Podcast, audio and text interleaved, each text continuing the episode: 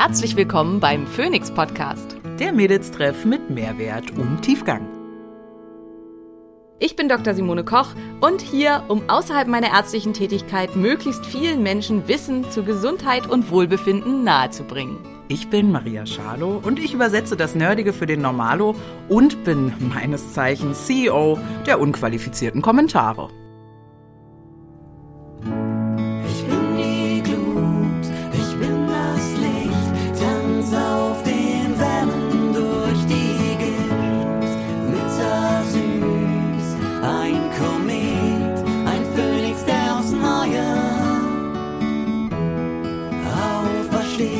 Dieser Podcast dient der reinen Wissensvermittlung.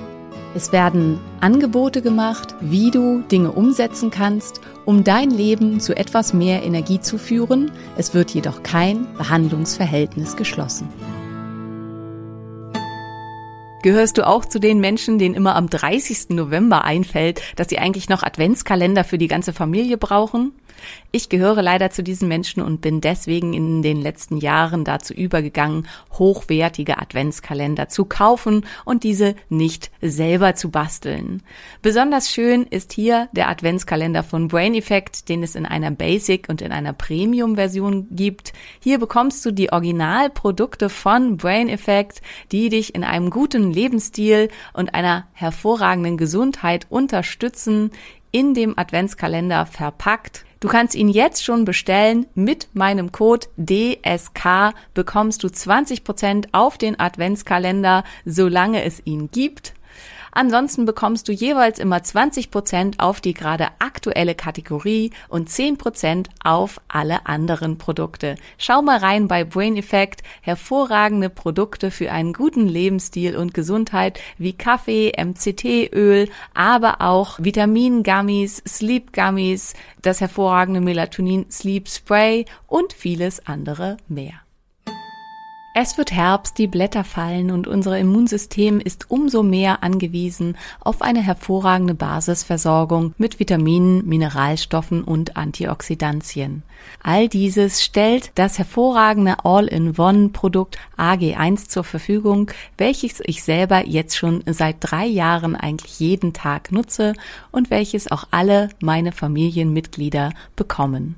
AG1 enthält 75 verschiedene Inhaltsstoffe, bei denen sich unterschiedlichste Antioxidantien aufeinander aufbauen und damit den Körper in der Funktion des Immunsystems, der Energiebereitstellung hervorragend unterstützen. Gleichzeitig habe ich auch eine Basisversorgung von Vitaminen, Mineralstoffen und allem, was man sonst noch so benötigt. Natürlich ist AG1 kein Ersatz für eine gute Ernährung, aber es kann ein bisschen eine Beruhigung sein, wenn man mal einen schlechten Tag hat. Mit meinem Link www.athleticgreens.com slash Simone bekommst du im Abo ein Jahresvorrat an Vitamin D und fünf praktische Travel Packs sowie ein Gefäß und einen schönen Löffel gleich noch mit dazu. Athletic Greens sollte im Kühlschrank aufbewahrt werden. Das Abo ist jederzeit kündbar.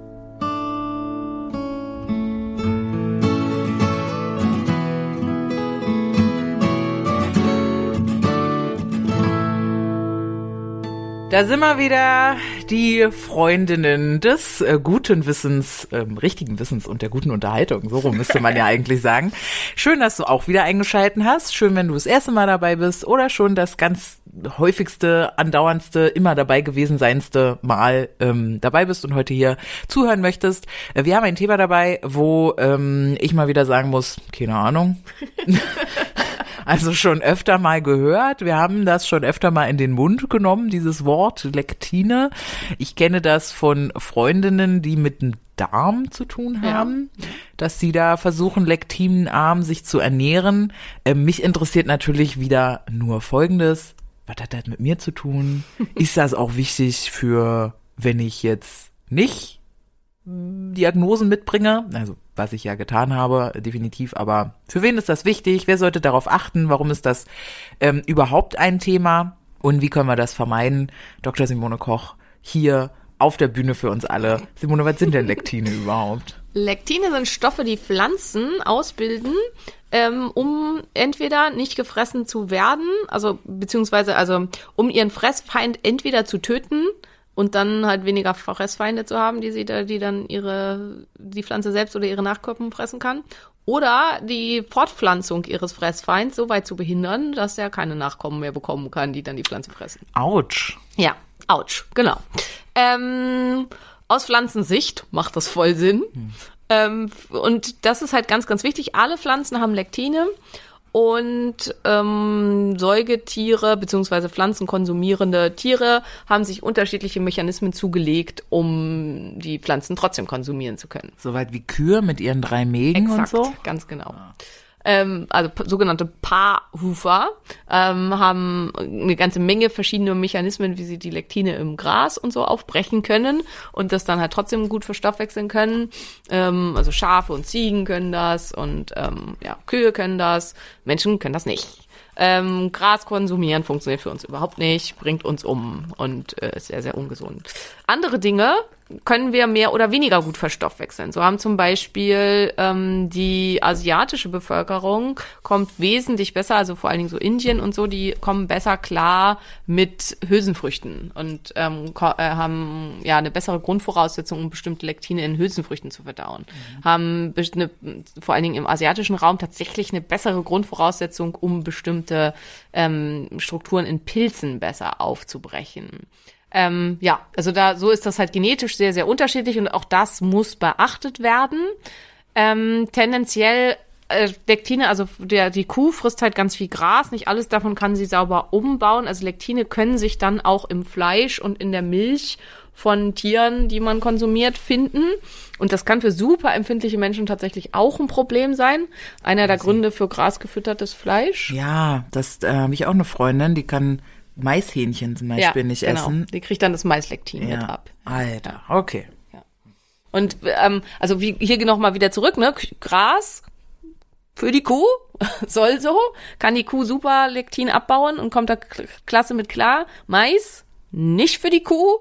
Ähm, hat die Kuh keine Grundvoraussetzung für, um das halt alles sauber aufspalten zu können, findet sich dann ähm, mitunter halt einfach wieder im auch noch als ja Rückbestände sozusagen im Fleisch und halt eben auch in der Milch der Kuh und kann dann bei demjenigen, der das konsumiert, der eben krass lektinempfindlich ist, eventuell zu Symptomen führen.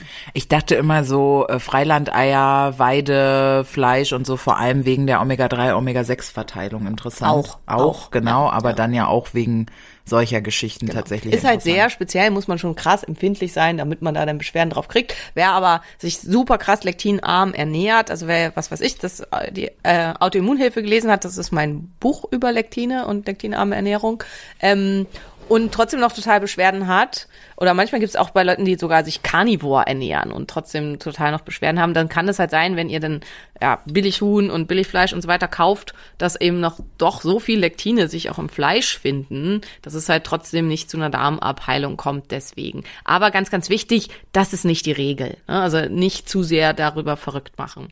Ähm, ja, worauf ich eigentlich hinaus wollte, in der Milch, und das kommt halt deutlich häufiger vor, also da kommt es dann halt zur Ausbildung dieser Beta-Caseinomorphine. Das sind morphinähnliche Substanzen, die aus dem Casein gebildet werden, die eine lektinartige Wirkung im Körper haben. Und die können verursachen Denkstörungen, Brain Fog, können krass abhängig machen. Also das Morphin, was da drin hängt als Name, das, ähm, sie wirken mit am Endorphinrezeptor und können halt dadurch sehr glücklich machen. Also Menschen, die in Tränen ausbrechen, weil man ihnen sagt, sie dürfen keine Milch mehr in ihren Kaffee tun oder sie dürfen keinen Käse mehr essen, haben wahrscheinlich eine Beta-Caseinomorphin-Abhängigkeit. Ähm, Krass. ja, also weil, ne, natürlich ist es traurig, ich liebe auch Käse, aber es ist jetzt auch nicht so schlimm. Und ähm, aber für manche ist es halt wirklich Katastrophe. Und das sind dann meistens Abhängigkeiten nach Milchprodukten, die nicht so selten sind, muss man auch sagen. Ja, genau, und das, ähm, wo wollte ich jetzt eigentlich hinaus drauf? Äh, da gibt es unterschiedliche Arten. Also es gibt halt eben, also das wird viel weniger passiert das mit Alpha-2-Casein als mit Alpha-1-Casein. Und wir als Mensch sind viel besser in der Lage, diese Lektine, die sich aus ähm, Casein bilden, aufzubrechen aus Alpha-2-Casein. So. Alpha 2 war Ziege, Alpha 2 Schaf war's, und genau. Fleckrind, oder wie das heißt. Rotrind? Nee, wie? Rotrind. Rotrind. Rotrind. Und Büffel. Buffel hat Buffel, Büffel. Büffel. Büffel Der hat, Büffel. Der Büffel hat auch nur Alpha-2-Caseinmilch. Ähm, Also Büffelmozzarella ist auch fein. ja, so? ja, genau, exakt. Büffelmozzarella ist auch fein. Ich kann keine Dialekte. ähm, und ähm, ja, inzwischen gibt's halt auch einige, es gibt Büffelmilch und Büffelkäse. Und, aber Schaf und Ziege gibt's halt auch, also wir haben uns da gestern äh, länger drüber unterhalten. Ähm, die wundervolle Jana von Nikaya hat uns gestern besucht. Und die machen ja nur Alpha-2-Casein-Produkte.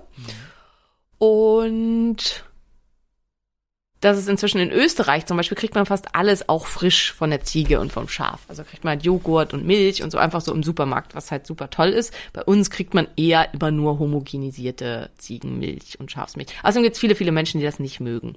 War auch gestern ein großes Diskussionsthema. Schmeckt das nach Ziege? Ist halt tendenziell die häufigste Frage bei Ziegenprodukten. Ich glaube, auch Maria ist nicht so der Ziegenfan. Nee, nee, also ich hab, ich war ja wirklich glücklich, dass ich Kokosjoghurt, äh, Kokosjoghurt entdeckt habe. Denn der ähm, schmeckt unfassbar gut und den vertrage ich sehr gut.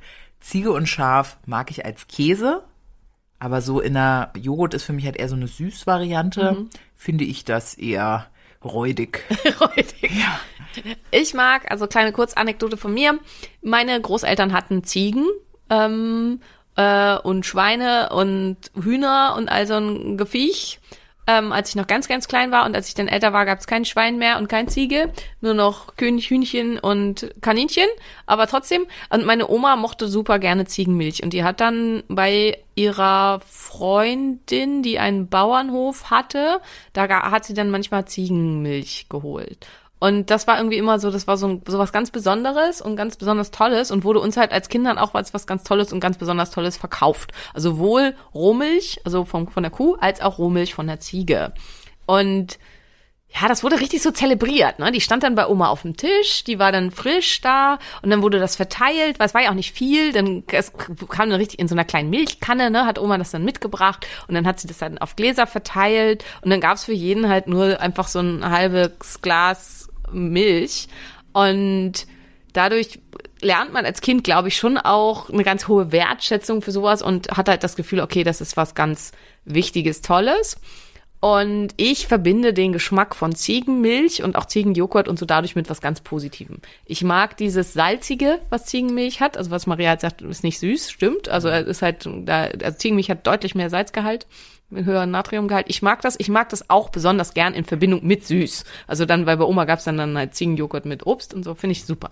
Aber das nur von mir, also Da bist du halt dann drauf geprägt. ja, genau. Mich muss man halt da nicht fragen, ob ich Ziege, äh, also weil ich werde halt auch ganz oft gefragt, schmeckt das nach Ziege? Am Anfang habe ich immer gesagt, nein, weil ich finde halt, schmeckt nicht nach Ziege. Nachdem dann mich ein paar Leute dann hinterher, hä, Simone, jetzt habe ich das extra gekauft und schmeckt total nach Ziege, sage ich inzwischen immer, für mich nicht.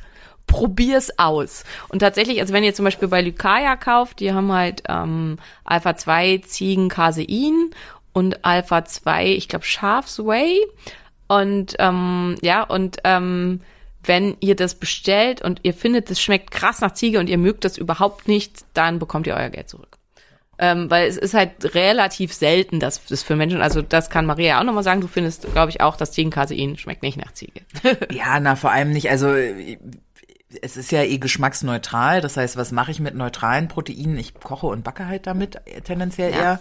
Ähm, oder mache sie mir in Getränke, die schon Geschmack haben, wie Tees oder was weiß ich, ja, äh, Joghurtbowls oder was weiß ich. Ihr wisst, worauf ich hinaus möchte. Also da ist dann eh so viel Kakao, Apfelmark, Ja, ja. Beeren mit dran, dass ich da überhaupt nichts Ziegiges schmecke. Und ich glaube, das ist auch so ein bisschen Psyche.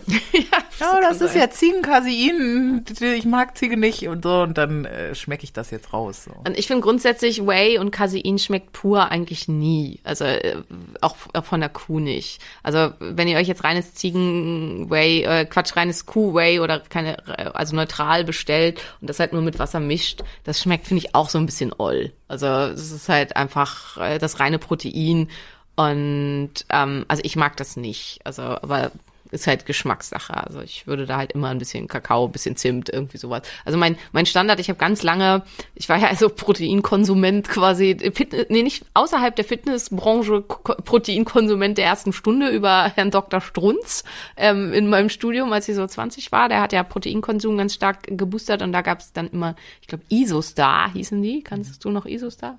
War damals so eine Marke für Fitnesszeug.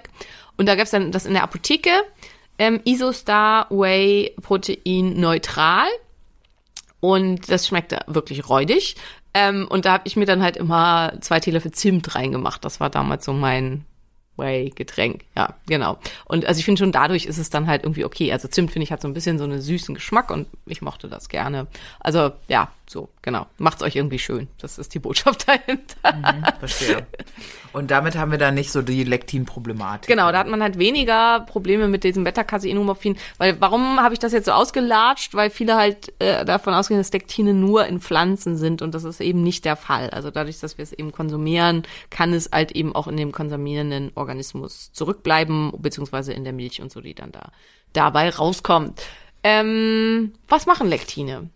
Wenn die nicht von unserem Körper vollständig aufgebrochen werden, dann können sie halt entweder einen direkten Schaden verursachen, ähm, sehr viel am Magen-Darm-Trakt, also schon drei rohe Kidneybohnen können Besch äh, äh, Beschwerden von einer schweren akuten Gastritis und Colitis machen, heißt machen massiv Magenschmerzen, machen dann massiv ähm, Darmschmerzen, Durchfall und auch zum Teil Erbrechen. Ähm, bei jedem. Nicht nur bei Menschen, die lektinempfindlich sind, sondern bei jedem ähm, rohe Kidneybohnen, ne, wohlgemerkt. Aber also ja, damit habe ich auch schon Erfahrung gehabt bei einem, also ich bin sehr lektinempfindlich, aber so ein halb durchgegartes Chili mal in einem Studienzeit. Danach ähm, kam das Chili dann zwei Stunden später alles wieder raus. Ähm, und es ging mir richtig, richtig räudig. Also damals wusste ich halt noch nicht, was da mein Problem war. Aber äh, nicht so hundertprozentig durchgegarte und nicht so zubereitete Hülsenfrüchte, wie sie sollen, sind für mich wirklich der Todesstoß. Und Hü- Hülsenfrüchte an sich doch schon, Todes oder? Hülsenfrüchte an sich schon, ja. Aber wenn die halt dann nicht durchgegart sind, dann geht's gar nicht. Also kotzen muss ich halt sonst, Gott sei Dank, eigentlich nie. Ähm, ich habe dann halt nur Schmerzen und äh, Durchfall und ja, zum Teil ja auch Blut im Stuhl, aber ähm, da war dann wirklich halt mit ganz schlimmen Erbrechen und also gar nicht gut. Ähm, das ist halt eine Möglichkeit. Also das ist halt der, der Mechanismus, wir bringen den Fressfeind um. Und dann gibt's eben bestimmte, also wie zum Beispiel das WGA, das steht für Wheat Germ Agglutenin, das finden wir in Weizen.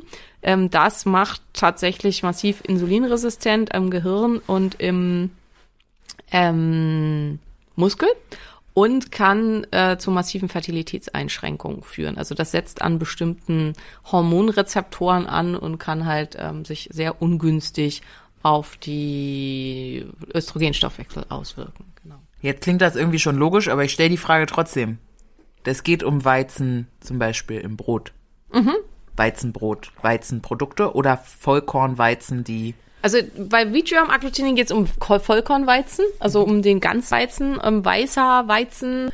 Äh, da ist also die, wo die Spelze entfernt wurde, hat kein Vitrium Agglutinin, der hat nur noch Gluten. Gluten ist das bekannteste Lektin, würde ich sagen. Ähm, ja, also da, da können wir nochmal am Anfang anfangen. Also alle Lektine aus Getreide gehören zur Gruppe der Prolamine. Das ist die Oberbezeichnung der Lektine der Getreide. Und eben Vigium, Agglutinin und Gluten und Gliadin sind die drei Lektine des Weizens. Weizen hat verschiedene Lektine. Ich glaube, dann würde ich die Folge tatsächlich auch nennen äh, glutenunverträglich Fragezeichen und dann erst Lektine, weil ich habe jetzt überhaupt nicht gewusst, dass Was Gluten, ja, dass Gluten sind. auch ein Ja, äh, Lektin ist und das das haben ja dann wieder irgendwie super viele Menschen, dass sie Ja. darauf reagieren. Okay, es heißt also ähm, Toastbrot, ich sag's jetzt noch, ich muss jetzt Ja. noch mal ganz einfach, ja. So ein Weißbrot, Toastbrot, Kein WGA. äh, genau, kein genau. Ja, Ja. danke. Nur Gluten. Okay. Aber jede Menge Gluten dafür und jede Menge Gliadin, auf die halt auch eben viele reagieren mit einer Gliadin-Sensitivität. Ähm, Und wenn ich jetzt einen Weizen-Sauerteig hätte, also wenn es fermentierter Weizen, fermentiertes Weizentoastbrot ist, dann ist tatsächlich der größte Anteil von diesem, also Vigium-Agglutinin kriege ich nicht gut weg durch Sa- Sauerteig, ähm, weswegen, also Weizen wurde traditionell immer ohne Spelze verarbeitet. Also wenn man ähm, nach in den in Zweistromland guckt, wo traditionell viel Weizen gegessen wurde oder Schatz, was ist da zwei Stromland? Iran, Persien, Ah, ja. Ir Iran, Irak, also Persien ist Zweistromland. Ähm, viel Weizen gegessen wurde? Warum fasse ich die zusammen? Weil das eigentlich alles ein Volk ist, auch wenn die sich permanent auf die Glocke hauen. Aber ähm, also von der Ethnie gehören die zusammen. Ähm, wo war ich jetzt? Ach so, mediterrane Völker, also so äh, Türkei, ähm, Orient und auch so ein bisschen noch nach unten, also Süditalien, ähm, Südspanien und so wurde auch immer schon viel Weizen konsumiert und ähm, zum Teil Nordafrika wurde viel Weizen konsumiert. Aber ohne den, die Immer Spelze. ohne Spelze, genau. Und dieses mit dem Vollkornkram, ich sag jetzt mal, das Kram ist auch noch nicht neutral, aber trotzdem, ich äh, werd nicht härter. Vollkornkram kam in Deutschland ganz stark auf während des Zweiten Weltkriegs, weil es gab einfach nichts mehr zu essen. Und dann war halt eine Kampagne, war den Deutschen zu versuchen zu verkaufen, Vollkorn sei gesund, weil man dann halt mehr Leute satt bekam mit dem, also weil man hat halt, kriegt viel mehr raus aus dem Weizen. All das, was ich jetzt gesagt habe, gilt nur für Weizen. Diese Frage kommt halt auch immer. Gilt das auch für Roggen? Gilt das auch für Gerst und so weiter? Nein. Wheatgerm Agglutenin findet sich, wie der Name schon sagt, nur in Weizen. Es spricht nichts dagegen, wenn man keine krasse Lektinunverträglichkeit hat, Roggen zu verarbeiten oder Gerste. Und jetzt kommen wir zurück zu Marias Frage im Sauerteig. Weil Sauerteig, also äh, die Sauerteigbakterien spalten den Großteil der in Getreide enthaltenen Lektine, sodass sie dann für den Körper sehr gut verdaulich werden. Achso, was sind Lektine eigentlich? Woraus bestehen die? Das sind Proteine.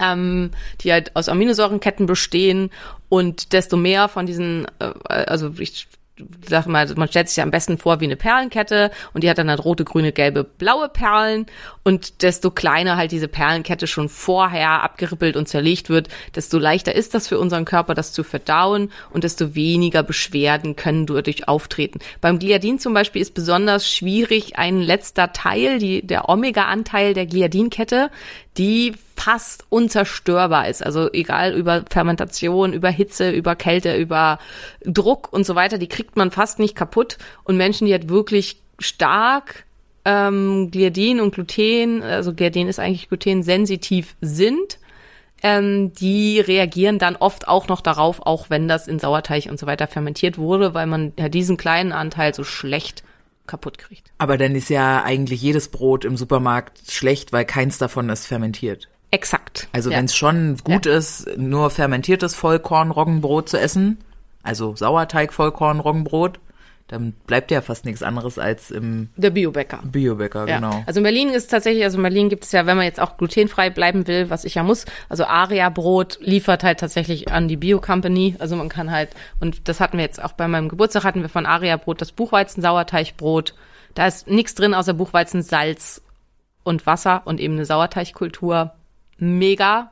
Ähm, und schmeckt auch wirklich gut. Also das wäre halt eine Variante. Und Menschen, die nicht krass, also die nicht wie ich Zöliakie haben und die keine total krasse Lektinunverträglichkeit haben und so, die können meistens Sauerteigbrote, die traditionell hergestellt sind, also auch Roggensauerteig oder eben traditionellen Weizensauerteig, wenn ihr dessen habhaft werden könnt, also die Italiener, also bestimmte diese Brotpuddings und so früher und so mh, ja dieses aufgepuffte italienische Brot und so Ciabatta auch war ursprünglich wirklich Sauerteigbrot, kein Hefebrot und ein ursprünglich also ich habe eine Zeit lang, weil ich halt dachte vielleicht, wenn ich in der Dreifachführung führe und so kann ich vielleicht auch als Zöliakiker dann wieder, weil es gibt ein paar Studien, die gezeigt haben, ja, für einige geht das, kann ich vielleicht wieder richtiges Brot essen. Ähm, habe ich damit rumexperimentiert und also Sauerteigbrot aus Weizen, geschmacklich der absolute Hammer. Super, super, super lecker. Kriegt man halt nur leider ganz, ganz selten, also ganz schwierig. In Berlin ist es im Kommen. Also es gibt halt mehrere Bäckereien, es gibt Pizzerien, die Sauerteigbrot mit äh, Sauerteigpizzen und so weiter haben. Aber also Tim hat mir aufgetragen zu sagen, es ist in Berlin Bubble. Äh, ansonsten findet das in Deutschland noch nicht statt. Ja, ja. deswegen äh, kommt nach Berlin, lasst euer Geld hier. Wir freuen uns. Ähm, ach, verdammt, ich hatte gerade einen Gedanken, jetzt habe ich den wieder verloren. Fällt dir vielleicht noch wieder ein? Ja, fällt mir vielleicht noch wieder ein. Dann machen wir erstmal weiter mit Genau, also Lektin. bei, mit Lektinunverträglichkeiten, genau. Also einmal Gluten gehört zu den Lektinen. Ähm, um das nochmal, weil ich habe jetzt immer Gliadin oder Gluten gesagt. Also Gliadin ist das Gluten quasi des Weizens und man hat halt verschiedene Lektine aus Getreide als Gluten zusammengefasst. Eigentlich ist das im, in der Gerste ist das ähm, Hordein, Im ähm, Roggen ist das Sekalin und um das halt einfach zu machen, hat man die, weil die haben ähnliche Auswirkungen, eben bei Zöliakikern auf den Darm, hat man die alle als Gluten zusammengefasst. Wenn ich Hashimoto habe, jetzt habe ich die Frage auch wieder. Hashimoto ist doch Gluten, aber auch, also egal welches. Genau, oder? ist halt oft problematisch, aber hier geht's vor allen Dingen auch um Gliadin aus dem Weizen, ähm, weil Gliadin halt eine ganz ähnliche Struktur, Proteinstruktur hat wie die Schilddrüse. Das heißt, es geht vor allen Dingen um Weizen, aber es wird halt immer der Einfachheit halber als Gluten zusammengefasst. Aber viele reagieren, die auf Gliadin reagieren, reagieren dann auch auf Sekalin, reagieren auch auf Hordein. Das ist halt eben immer schwer zu sagen und deswegen Aber theoretisch könnte man sich durchprobieren. ja, theoretisch kann man sich durchprobieren. Und das ist auch was, was ich langfristig, wenn ihr wirklich ein gutes Gespür für euch entwickelt habt, jedem empfehlen würde, sich da durchzuprobieren und halt zu gucken, was geht für mich, damit man eben auch einfach ernährungstechnisch nicht so eingeschränkt ist und viel da zu sich nehmen kann. Jetzt natürlich die ganz, die, alle, die allerhäufigste Frage im Prinzip ist, wie kriege ich denn raus, ob ich ein Problem mit Lektinen habe? Und ähm, also zum einen ist chronische Entzündung, weiß man, macht Lektin sensibel. Warum das so ist, weiß man nicht so genau. Es kann sein, dass man chronische Entzündung entwickelt, weil man lektinsensibel ist und die Lektine dann für chronische Entzündung sorgen oder andersrum. Ist aber egal, was man weiß, ist erhöhtes TNF-Alpha, erniedrigtes Adiponektin, das ist dieses ähm, Hormon, was mit für Sättigung sorgt und was ähm, protektiv gegen Herz-Kreislauf-Erkrankungen wirkt und was bei Menschen mit chronisch stiller Entzündung und äh, metabolischem Syndrom eigentlich immer krass er, äh, erniedrigt ist. Das war halt zum Beispiel auch bei Maria am Anfang super niedrig und ist inzwischen erfreulicherweise im Normbereich. Das war das, wo ich immer meinte, stille Entzündung kann man nicht messen und du dann meintest, doch haben wir. ne? Ja, genau. Ja, ja. Das ist, wie man stille Entzündung misst, mit diesen beiden Werten dann, ja. Äh, also unter anderem. Ne? Stille Entzündung kann man noch viel, mit vielen anderen Werten messen, aber bei den beiden Werten weiß man, wenn die schlecht sind, dann ist die Wahrscheinlichkeit für eine Lektinsensitivität aus Studien deutlich erhöht. Und dann kann man halt gucken, ist der Darm undicht? Also, und da gibt's als Parameter einmal Zonulin. Zonulin kann man sowohl im Blut als auch im Darm messen. Insgesamt ist, wenn man was rausbekommen möchte über den Darm, macht es immer Sinn, man misst im Darm, weil es ist ja das Ort, der Ort des Geschehens. Im Blut ist es einfacher. Also wenn ich eh schon Blut abgenommen habe, dann hm, noch einen Wert mehr zu bestimmen. Viele mögen auch tatsächlich dieses Kackersammeln nicht. Ähm, und, ähm, aber im Blut wird der Wert halt erst viel später schlecht als im Stuhl. Ähm, und dann gibt's im Blut noch IFAP, das ist halt auch äh, ein Wert, der eine Undichtigkeit des Darms anzeigt. Und dann gibt es im Stuhl noch Alpha-Antitrypsin. Alpha-Antitrypsin ist ein Stoff, der normalerweise im Stuhl überhaupt nichts verloren hat. Und wenn der sich da trotzdem messen lässt, ist das halt ein Zeichen dafür, dass der Darm undicht ist. Ist der Darm undicht, bedeutet das, Lektine kommen in den Körper rein unverarbeitet und als Ganzes und dann läuft der Körper auf die Lektine amok. Das heißt, wenn ich ein Leaky Gut habe, habe ich eigentlich auch immer eine Lektinunverträglichkeit. Punkt. Und andersrum machen Lektine ein Leaky Gut. Schade. Ja, also und das ist halt Mano. ähm, ja, und das ist halt ganz, ganz wichtiger Punkt. Also Lektine greifen halt eben den Darm an, ähm, machen die Darmzellen undicht, weil die müssen ja erstmal rein in den Körper. Ne? Sie wollen den Fressfeind töten und sie wollen den Fressfeind unfruchtbar machen und dafür müssen sie halt rein in den Körper. Und das machen sie, indem sie an den Enterozyten andocken und die Tight Junctions, also die festen Verbindungen der Schleimhautzellen miteinander kaputt machen und auseinanderziehen. Und ob die da ankommen, das hängt wieder ganz stark davon ab, wie aktiv und wie stark sind denn meine Schutzbarrieren, die den Darm davor verteidigen sollen. Und ähm, das hatten wir schon mal in der Darmfolge, aber diese Schutzbarrieren sind halt einmal die, der Schlei, äh, Schleim selber, also der den Darm überzieht, von ähm, Schleimhautzellen mitproduziert und von bestimmten Bakterien produziert. Das ist der physikalische Schutz, also einfach so eine echte Schutzbarriere, Schleim, da bleibt das dann drin hängen und wird dann mit ausgeschieden. Ähm, das ist auch was, das, da versucht der Körper sich zu behelfen, wenn er krass getriggert wird. Das ist bei mir, wenn ich halt da kontaminiert werde, dann kriege ich Schleimstühle. Also dann wird halt ganz viel Schleim produziert, weil der Körper versucht, die entzündlichen Stoffe loszuwerden und dann setzt man halt so Ste Schleimstühle ab. Eklig, nicht schön, ist aber so. Also ich bin da ja ganz offen mit dem Kram. Wer Schleimstühle hat, hat krass Entzündung im Darm und kann halt davon ausgehen, dass er auch Lektin unverträglich So ist. grundsätzlich, oder? Wer, wer irgendwie mit, also meine Vorstellung, das ist jetzt eine Frage, Ja. aber ich habe sie angefangen mit, als würde ich eine Aussage tätigen. Ähm, wenn ich unregelmäßigen Stuhlgang habe, wenn ich zu Verstopfung neige oder zu regelmäßigen Durchfällen neige, ohne jetzt genau zu wissen, so das, das war schlecht, das Essen, was ich gegessen habe oder sowas, kann ich dann nicht eh immer davon ausgehen, dass hier gerade irgendwas, mein Körper mir irgendwas sagt? Ja, na klar, auf jeden Fall, Ja. total. Und also ich würde halt für alle, also bei allen chronisch entzündlichen Darmerkrankungen, also Zöliakie, Morbus Crohn, Colitis ulcerosa, ähm, alle Unterformen der Colitis ulcerosa, da sollte man halt alle Lektine auf jeden Fall weglassen. Also alles, wo klar ist, der Darm ist wirklich entzündet, da sollten halt die Lektine komplett raus, weil sie halt immer wieder den Darm schädigen können. Und wenn der Darm dann vollständig abgeheilt ist, dann kann man sie halt eventuell wieder einführen. Vor allen Dingen, wenn sie gut zubereitet und vorbereitet sind. Aber erstmal sollten sie halt komplett raus. Ähm, und was Maria schon gesagt hat, also wer halt mit sogenannten Reizdarmsyndromen zu tun hat und unter Durchfall, unter Verstopfung, unter Schmerzen, was auch immer nei- leid, leidet, dem würde ich auch empfehlen, die Lektine erstmal komplett rauszunehmen und vollständig wegzulassen. So.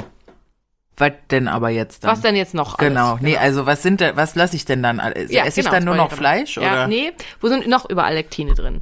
Auch zu den Lektinen gehören die Hemagglutinin. Das sind übrigens die in Hülsenfrüchten. Also die gehören halt auch zu denen, die in den Hülsenfrüchten drin sind. Hemagglutinin sind eher die aus der Kategorie, ich bringe den Fressfeind um. Einige davon sind hochgradig toxisch. Ähm, das äh, Lektin der Rizinusbohne ist so toxisch, dass es in ganz kleinen Mengen schon zum Tod führt und als ähm, Assassinengift vom KGB eingesetzt wurde. Also die haben das halt zum Teil irgendwie so dann auf einer äh, Schirmspitze gehabt oder so und dann brauchst du jemanden nur so ein bisschen damit anpieken und dann reichen irgendwie 0,1 Milligramm oder so und dann ist derjenige hinüber. Ähm, also nur einfach, um auch mal klar zu machen, wie mächtig Lektine sein können. Das sind Pflanzenstoffe, die wirklich halt einen Elefanten umbringen können und halt auf jeden Fall einen Käfer. Dafür sind sie halt eigentlich gemacht.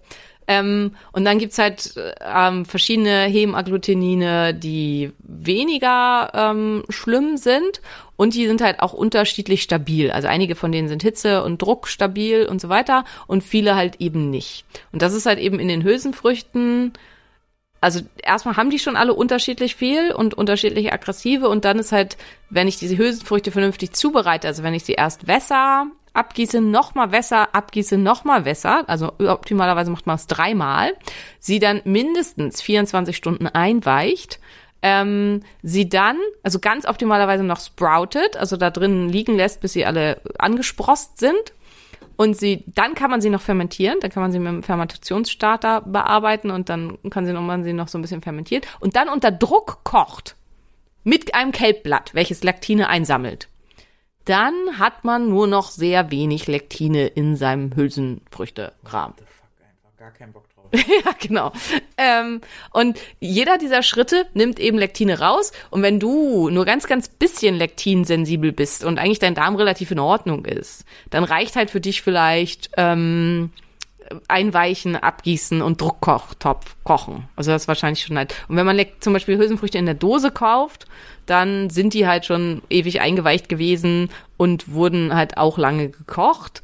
Und deswegen haben die nicht so viel Lektine. Dosen haben andere Probleme. Also die sind halt mit einem Stoff ausgekleidet, der oft BPA enthält und andere Stoffe, die den Hormonhaushalt schädigen können, sind deswegen nicht empfehlenswert. Aber das wird auch oft gefragt, wie ist das denn mit Hülsenfrüchten aus der Dose?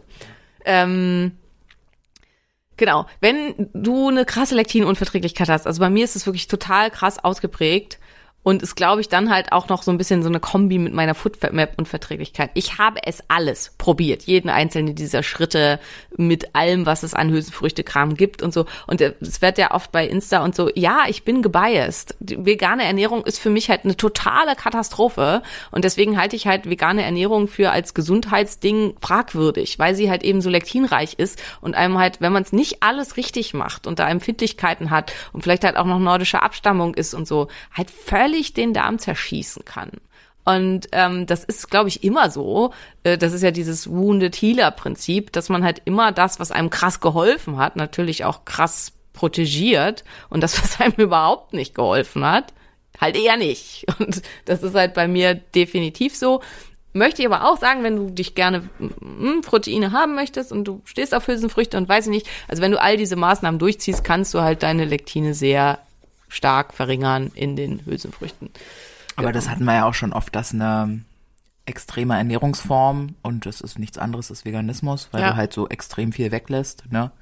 Ähm, einfach mehr Verantwortungsbewusstsein mit sich bringt. Ne? Ja, ja. Äh, einweichen 24 Stunden, aber dieses davor nass, Abgießen. abgießen. Also du musst das Einweichwasser mehrmals abgießen während dieser 24 Stunden. Ach so. Also in 24 Stunden dreimal wird Wasser wechseln Ja, sozusagen. exakt. Ah, jetzt habe ich es verstanden. Okay. Und dann finden wir Lektine viel auch in ähm, alkaloidhaltigen Pflanzen. Das ist so vor allen Dingen Kürbis, Zucchini, Paprika, ähm, also Gurke. Gurke gehört auch zu den Kürbisgewächsen. Zucchini gehört übrigens auch zu den Kürbisgewächsen. Ähm, das sind alles Pflanzen, die aus Südamerika kommen. Und wenn du Hispanier bist und du bist halt Abstammung von den Inkas, Azteken, was auch immer, was dann halt zum Teil einfach bei dir der Fall sein wird, dann kannst du es wahrscheinlich ziemlich gut ab. Und dann ist es halt auch kein Problem für dich. Dann bitte greif zu. Ähm, wenn du so wie ich norddeutsch bist, ähm, mit schwedischer Abstammung, dann hast du eventuell auch mit diesen Lektinen so deine Schwierigkeiten. Die finden sich vor allen Dingen in der Schale und in den Kernen. Das hier heißt, hier kann man sich ziemlich gut behelfen, das behelfen, behelfen, behelfen. Und das funktioniert für mich tatsächlich gut mit Schälen und Entkernen. Ist bei mir bei Gurke ein Gamechanger. Ich mag total gerne Gurke, ich esse auch recht viel Gurke, aber ich muss die halt immer schälen und entkernen, was ein bisschen schwierig ist in meinem Freundeskreis mit den ganzen Healthies, weil man lernt ja immer, ah, die Vitamine sind alle unter der Schale und die wollen halt immer alle die Schale dran lassen und ich vertrag die Schale überhaupt nicht. Ähm, Gut, aber wir wissen, sind ja eh kaum Vitamine und Mineralien in unserem Obst und Gemüse drin. Also und in der Gurke schon mal gar nicht. genau, trinkst du AG1 dazu, kannst du auch die Schale wegmachen. Ist ja auch egal. Genau. Ja, und das, das Problem ist halt da einfach, dass die sich krass durchgesetzt haben bei uns. Also wir haben halt kaum noch unsere heimischen Gemüse. Also Paprika, Gurke, Zucchini, ähm, Kürbis und so, das sind ja so die Sachen, die wir zu einem ganz großen Anteil essen. Also wenn wir halt, also wenn man durch den Supermarkt geht und äh, im Gemüseabteilung guckt, findet man halt fast kaum noch das, was bei uns ursprünglich mal gewachsen ist. Kohl und Karotte. Kohl, genau, Kohl. Also was ist so, so das einheimische Gemüse, was halt wirklich viel, viel, viel konsumiert wurde, ist tatsächlich Kohl. Ähm, und ähm, tatsächlich auch super gesund und ähm, ja, und das wurde auch gefragt, ist es nicht normal, dass man nach Konsum von Kohl irgendwie immer Blähung hat? Nein, ist es nicht. Also es ist halt auch ein Zeichen dafür, dass im Darm vieles nicht in Ordnung ist und an Kohl muss man sich halt ein bisschen gewöhnen.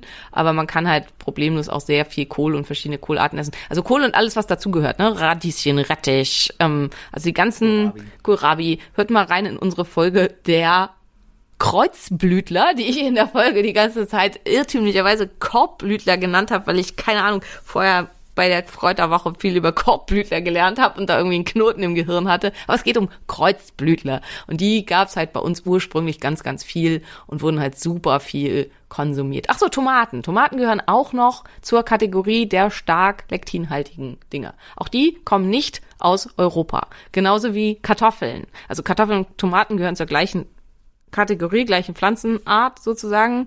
Die einen haben halt Dinge an den Wurzeln, die man essen kann, die anderen was, was oben wächst. Die Pflanzen sehen auch sehr ähnlich aus. Ähm, und beide haben Lektine. Die Kartoffellektine sind für die meisten, ähm, das äh, sind bestimmte ähm, äh, Saponine, die sind für, für die meisten nach Kochen völlig in Ordnung, aber die sind halt ganz stark zum Beispiel, wenn die Kartoffel grün wird, also hat meine Oma immer schon gesagt, das darf man nicht essen, das ist giftig. Und das ist halt auch tatsächlich so, da bilden sich dann ganz, ganz viele Lektine in der Kartoffel. Und ähm, bei Tomaten ist, auch wenn die lange gekocht sind und so weiter, also es ist halt auch wieder so in der italienischen Küche, dann sind die Lektine weitestgehend zerstört, dann ist es für die meisten ganz okay. Wenn man, so wie das in der traditionellen Tomatensauce auch gemacht wird, die Tomate entkernt und schält, also die Schale wegmacht, dann geht's halt auch für viele ziemlich gut. Ähm, Genau, und Lektine sind auch, desto unreifer das Obst, desto mehr, oder äh, das Gemüse, desto mehr Lektine sind da drin. Und da ist halt auch das Problem, wenn das noch unreif geerntet wird und dann über ähm, Ethylgase nachgereift wird während des Transports, dann gehen die Lektine da nicht raus. Und das ist halt auch einer der Gründe, warum viele zum Beispiel die Tomate frisch vom Busch in Italien, wenn sie da im Urlaub sind, relativ gut vertragen. Und wenn sie dann wieder nach Hause kommen, das eventuell halt mit der holländischen äh, Gewächshaustomate gar nicht geht und äh, problematisch ist. Plus der Entspannung im Urlaub und der eh deutlich besseren Lage, weil da sind wir wieder zurück beim Anfang. Lektinunverträglichkeit hängt zusammen mit chronisch-systemischer Entzündung. So chronische systemische Entzündung hängt ganz, ganz stark zusammen mit Stress. Wenn ich halt Urlaub habe und meinen Stress krass reduziere, vertrage ich oft Sachen deutlich besser als sonst. Ja, genau. Manche kommen halt gut mit Lektin klar und andere weniger. Und es gibt halt ganz viel Kreuzallergenitäten und wichtig ist aber für sich, also lest gerne halt mal Auto, Autoimmunhilfe und da habt ihr auch so ein Anleitungsprogramm, wo dann halt eben nach und nach, also am Anfang lässt man fast alle Lektine weg und dann werden halt die nach und nach wieder eingeführt und es sind ganz viele Rezepte da drin, wie ihr die loswerdet, also was ihr halt alles damit veranstalten könnt. Ähm, und findet raus für euch, was sind die Lektine, die für euch nicht gehen, weil das ist halt ganz, ganz, ganz unterschiedlich. Also ist bei Autoimmunerkrankungen Lektine immer ein Thema. Fast immer, ja. Fast immer. Und kannst du jetzt trotzdem noch mal für ganz blöd eine Aufzählung machen? Getreide.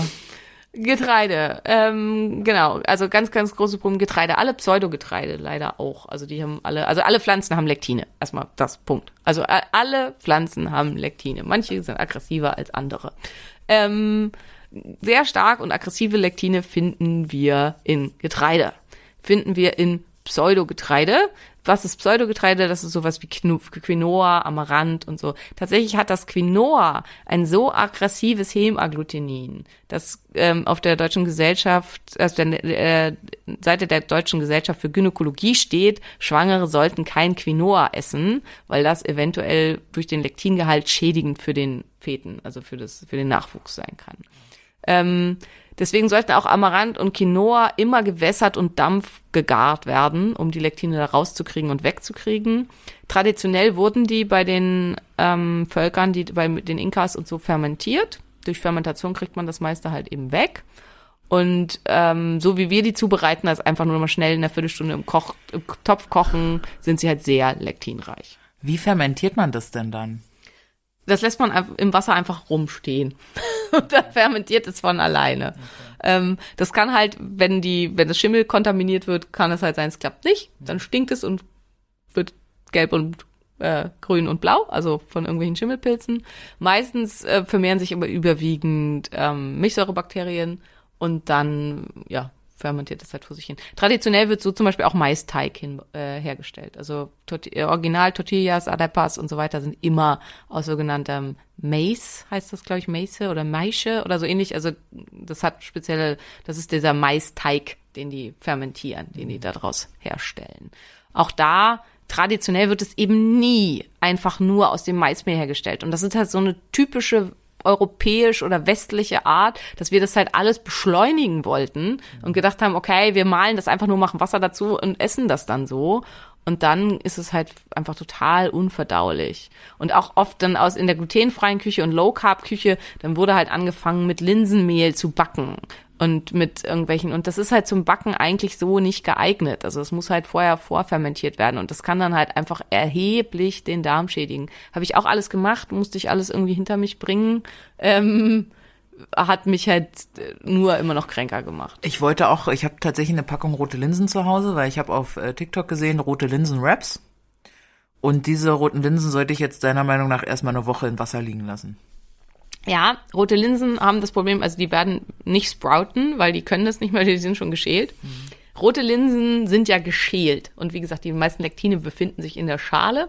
Das heißt, rote Linsen sind so ziemlich neben geschälten gelben Linsen die lektinärmsten Hülsenfrüchte, die man so konsumieren kann. Aber trotzdem, Also sind trotzdem Lektine drin, ja. Tag, äh, Ja, Tag Einweichen auf jeden Fall, das ist eine gute Idee. Also einen Tag einweichen würde ich machen. Aber dann kannst du das probieren. Ich vertrage das leider gar nicht. Also ich habe es halt auch, ich mag's, aber ich vertrage es überhaupt nicht. Muss man einfach für sich testen, ob das geht. Also ja, genau. Ähm, Schälen insgesamt wird auch viel nachgefragt. Hirse. Hirse hat mit dem Kafferin eins der aggressivsten Lektine überhaupt. Aber Hirse ist immer geschält. Weil Hirse ist, außer es ist so komische gesproutete Hirse, ähm, die würde ich trotzdem nicht essen. Also weil durch Sprouting geht halt ein Teil Lektine verloren, weil die Lektine befinden sich im Keim vor allen Dingen des Getreides und indem das halt keimt, schiebt es halt einen Teil davon raus und dann geht es halt mit verloren. Trotzdem würde ich keine gekeimte Hirse essen, ähm, weil ich ja denke, es ist immer noch total viel Lektin drin. Weiß ich aber nicht, gibt es keine Studien oder irgendwas zu. Besser ist halt, man kauft einfach ganz normale Hirse, weil ganz normale Hirse ist tatsächlich überwiegend lektinfrei, weil sie halt vollständig geschält ist und das da eben hilfreich ist. Also deswegen geht Hirse, für, Hirse, Hirse für viele Lektin ähm, intolerante, wie immer man das nennen mag, empfindliche besonders gut. Ja, genau. Und also hatten wir schon beim WGA gesagt, Lektine können halt Insulinresistenzen stark mit anschieben, können da problematisch sein, können Autoimmunprozesse stark anschieben, können hormonelle Probleme stark mit beeinflussen. Und das soll halt überhaupt keine Empfehlung hier sein, die überhaupt nicht mehr zu essen und nie mehr zu essen und keine Ahnung, sondern für sich rauszufinden, welche kann ich nicht essen. Genau, und dann haben wir halt eben das ganze Gemüse, was Hämoagglutinine enthält. Also das sind vor allen Dingen Paprika, Kürbisgewächse, wozu auch die Gurke gehört, Tomaten, alles, was aus Südamerika zu uns gekommen ist. Hafer? Hafer äh, gehört ja zu den Getreiden. Und hat, Hafer hat das ähm, Lektin Avenin. Übrigens, jeder Hafer ist auch ein wichtiger Punkt, wird auch ganz oft gefragt. Hafer enthält von Natur aus kein Gluten. Glutenfreier Hafer bedeutet, dieser Hafer ist nicht auf einem Feld gewachsen, in dem in, im letzten Jahr, also in dem Jahr davor, irgendwann Weizen angebaut wurde und wurde in einer Fabrik verarbeitet, meistens sind es ja Haferflocken und wurden dann halt platt gematscht, in der kein Weizen verarbeitet wurde. Tatsächlich ist es oft so, dass Produkte nicht als glutenfrei ausgezeichnet sind für den Hafer, es aber trotzdem sind. Da gibt's Apps, wo man das auslesen kann und wo dann halt eine Empfehlung da dazu ist. Und, oder man kann es halt selber auch tatsächlich einfach ausprobieren. Und die sind dann halt oft viel, viel günstiger, als wenn man den glutenfreien Hafer kauft. Wer auf Nummer sicher gehen will, kauft den glutenfreien Hafer. Und jetzt habe ich, äh, ich esse ja auch gerne meinen äh, Maccake und so, da ist Mhm. ja auch immer Haferflocken mit drin. Sollte ich das dann auch besser 24 Stunden Ja. einweichen in Ja. Wasser? Ja, genau. Optimalerweise, also Hafer wird viel besser verdaulich und das Avenin wird eben vorverdaut, wenn man ihn über Nacht einweichen lässt. Ganz optimalerweise in Joghurt, weil dann hast du Milchsäurebakterien schon mit drin. Dann schmeckt natürlich, egal was man da draus macht, so ein bisschen sauer. Ich mag das. Manche mögen das nicht. Aber da kann man halt für sich Im Kühlschrank oder draußen stehen? Ist egal, kannst du draußen stehen lassen. Ja. Also wenn du es draußen stehen lässt, hast du noch mehr Fermentation. Das ist dann auch richtig Matsch morgens. Also es ist halt, ähm, also man sieht halt dann, dass der Hafer quasi schon verflüssigt und verdaut wurde von den Bakterien. Aber kann ich ja auch im Kokosjoghurt einlegen, oder? Kannst du Sind auch ja Kokosjoghurt, ja, ja, kann, kannst auch Kokosjoghurt nehmen. Ja, ja, ja. Also ich mag das, wie gesagt, ganz gerne, aber ich habe von vielen kriege ich halt immer die Rückmeldung, ah, das schmeckt ihnen dann nicht mehr, weil ähm, sauer. Ähm, auch da probiert's halt eben aus. Vielleicht, vielleicht, vielleicht reicht für euch einfach über Nacht in Wasser ziehen lassen. Ähm, also auch da, meine Oma hat immer gesagt, äh, Hafer darf man nicht einfach so kochen zu Porridge oder irgendwas, der muss über Nacht ziehen, sonst ist er nicht gesund. Und Oma hatte recht. Und so bereitet man halt auch traditionell in allen Ländern, in denen viel Hafer und Porridge und so gegessen wurde, also Schottland, Irland und so weiter, bereitet man Hafer so vor. Man lässt den über Nacht ziehen und kocht den dann morgens und isst dann diesen Brei mit meistens Zucker. Ähm, aber ähm, man kann natürlich auch irgendwas anderes drauf tun. So bereitet man traditionell Haferbrei vor. Muss ich das Wasser dann auch abkippen? Kippen? Das geht nicht, das zieht der Hafer komplett auf. Ja, ja. Aber ähm, also es reicht schon halt eben dieses über Nacht fermentieren. Das ist halt beim Hafer super hilfreich. Dadurch wird er viel, viel besser verdaulich und das ist die traditionelle Zubereitung von Hafer. Dieser Trend aktuell halt eben, dass man halt auch da wieder am besten das noch zu Mehl verarbeitet und das dann halt immer sofort konsumiert, ist halt meistens, also einmal die Woche ist es halt okay, aber wenn ich das jeden Tag esse, kann das halt tatsächlich meinen Darm kaputt machen und dazu Beschwerden führen, die man nicht immer merkt. Das ist halt auch wichtig. Ne? Also und manche haben halt einfach, wie du sagst, halt einfach nicht so guten Stuhlgang und viele haben halt auch gar keine Ahnung, was bedeutet denn guter Stuhlgang? Also ich höre das immer wieder oft bei Patienten, dass sie halt denken, dass man nur jeden zweiten, dritten Tag zur Toilette muss. Das sei normal. Ist nicht normal. Also so jeden Tag sollte das schon sein. Und das sollte easy und schnell gehen. Also wer ein ganzes Buch lesen kann auf der Toilette, da stimmt auch definitiv was nicht. Und wer ähm, ständig irgendwie mit Schmerzen und irgendwas dazu tun hat, da stimmt auch was nicht.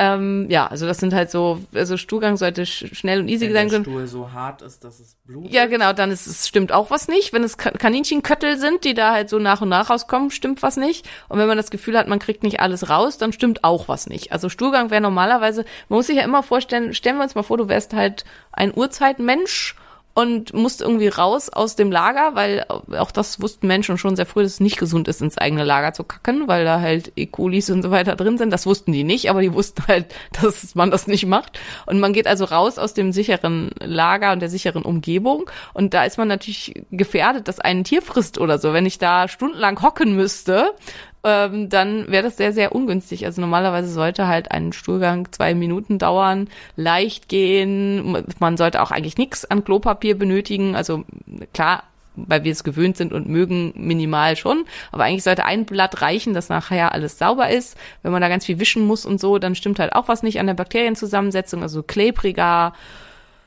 ja, schleimiger Stuhl, das ist auch ein Zeichen alles dafür, dass das nicht hundertprozentig in Ordnung ist und sollte eine Wurst sein. Eine äh, geformte Wurst. Also alles Köttel sind nicht richtig und Matsche Patsche auch nicht. Und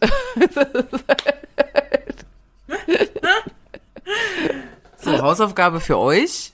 Äh, ins Klo gucken. Ja, genau, jetzt ins hier, Klo ne? gucken. Nach dem Stuhlgang. Das ist auch ein Ding. Simo, guckst du eigentlich ins Klo danach? Oder? Ja, klar, Ja, ich ich gucke auch ins Ja, Klo danach. ja. Ich gucke mir das auch also und wenn er oben schwimmt, dann sind da Bakterien drin, die da nicht reingehören. Das wäre auch noch. äh, Also, Ich habe mal gehört, wenn er oben schwimmt, ist da Fett drin. Nee, nee, das hat damit nichts zu tun. Fett macht klebrig. Also dass es äh, auch in der Toilette so haken bleibt und halt am Po nicht abgeht und so. Das ist Fett. Das macht ganz, ganz klebrig. Nee, ähm, Fett ist eher Quatsch. Oben treiben ist eher, dass da Gärungsbakterien im Darm in Gange sind, die halt da schon ganz viel Gase reingebracht haben. Angenommen, mh, uns hört jetzt eine Person zu, die sich denkt, oh, ach so, gibt's da außerhalb von privatärztlichen Untersuchungen irgendwelche Heimsets, Tests, die du empfehlen kannst? Ja, also ihr könnt bei Medivere euch mal einen Stuhltest bestellen, also so einen relativ simplen. Ähm, und da ist auf jeden Fall dann Alpha-Antitrypsin mit drin und Zonulin.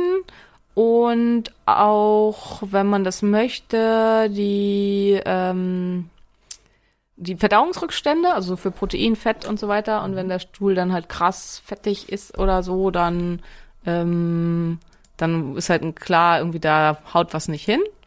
Und also das kann man machen. Und ansonsten, wenn du dir nicht sicher bist, also es gibt den Bristol, die Bristol Scu- Stool Scale, also Bristol Stuhl Skala.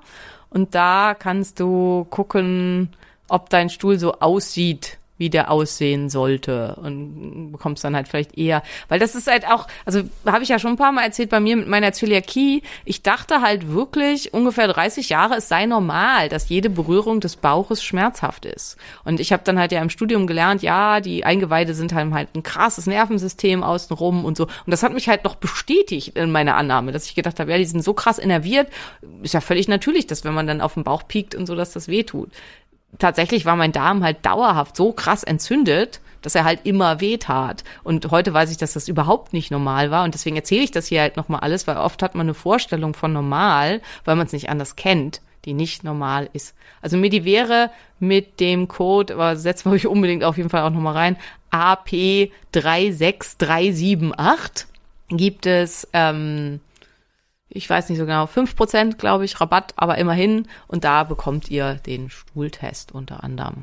Und da tut's halt das einfache Darmcheck Mikrobiom und dann gegebenenfalls plus Verdauungsrückstände.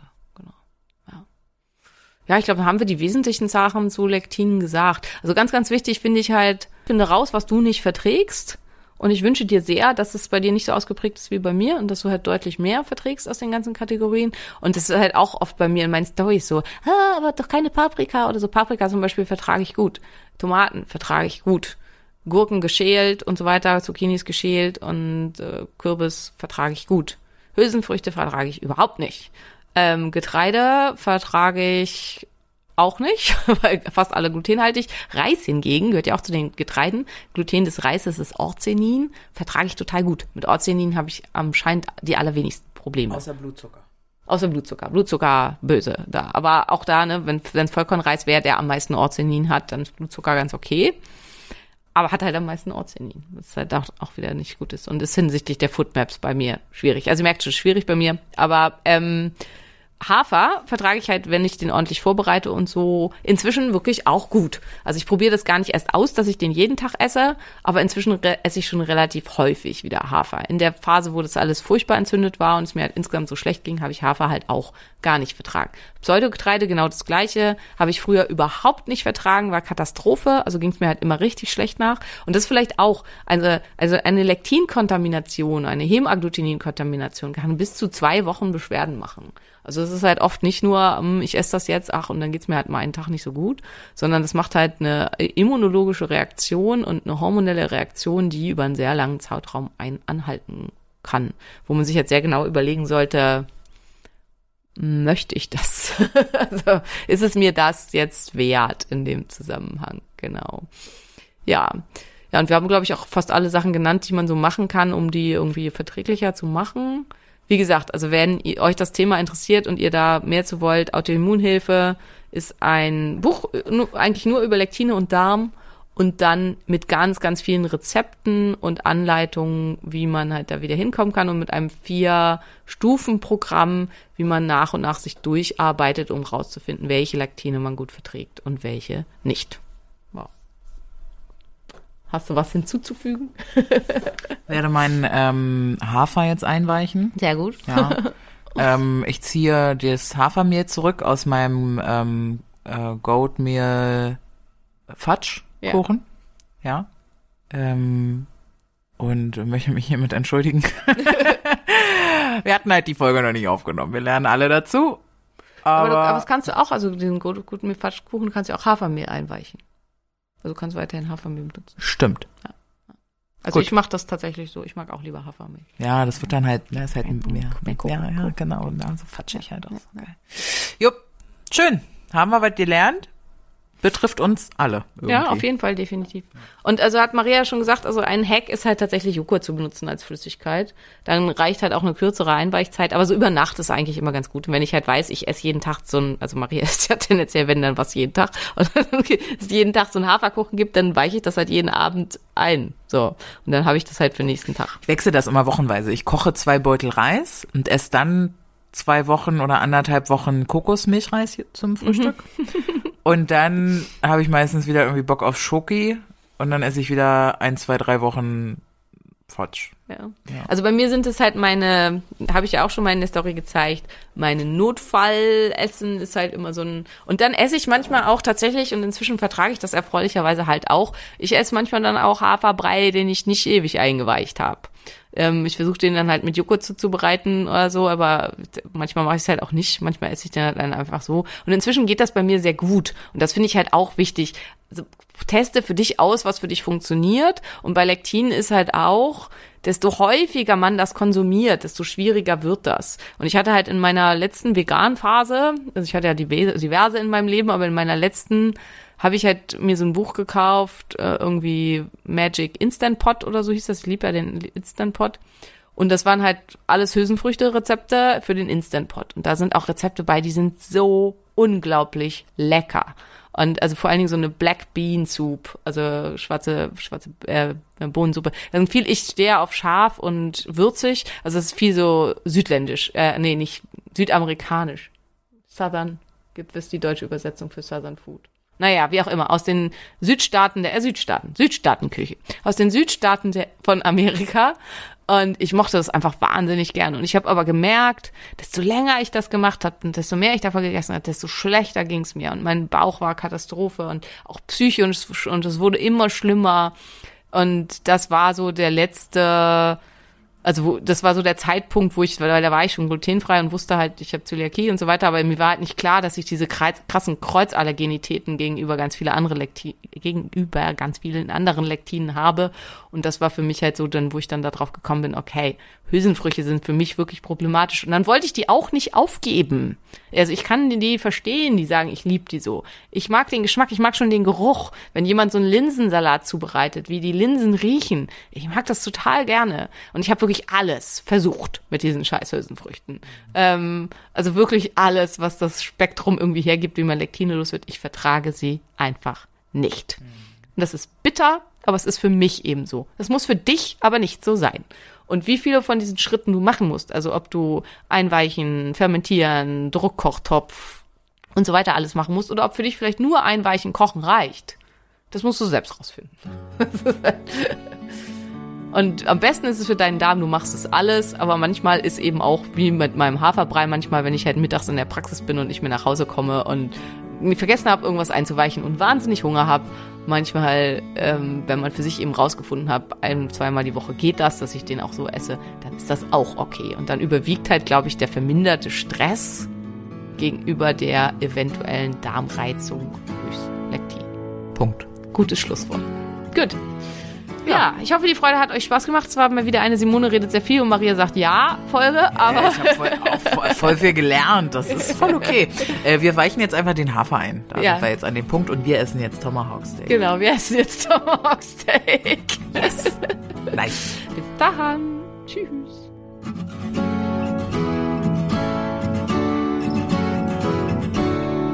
Das war der Phoenix Podcast. Vielen Dank, dass du zugehört hast und ich hoffe, du bist auch nächste Woche wieder mit dabei.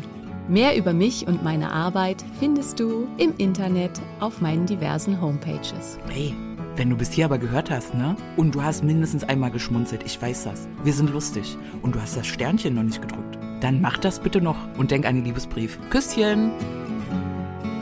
Helios vom Himmel fällt und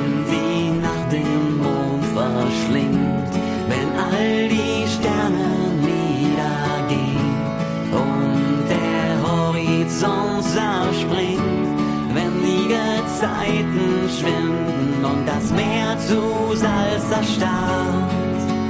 Wenn der letzte Tag naht, ein Funke, eine Glut, das Feuer, ein Inferno, Lichterloh, im Dunkeln lächst das Ungeheuer, der Tod, das Nichts, das Nirgendwo, erhebe geglaubt und aus der Asche, spreiz deine Schwingen und flieg.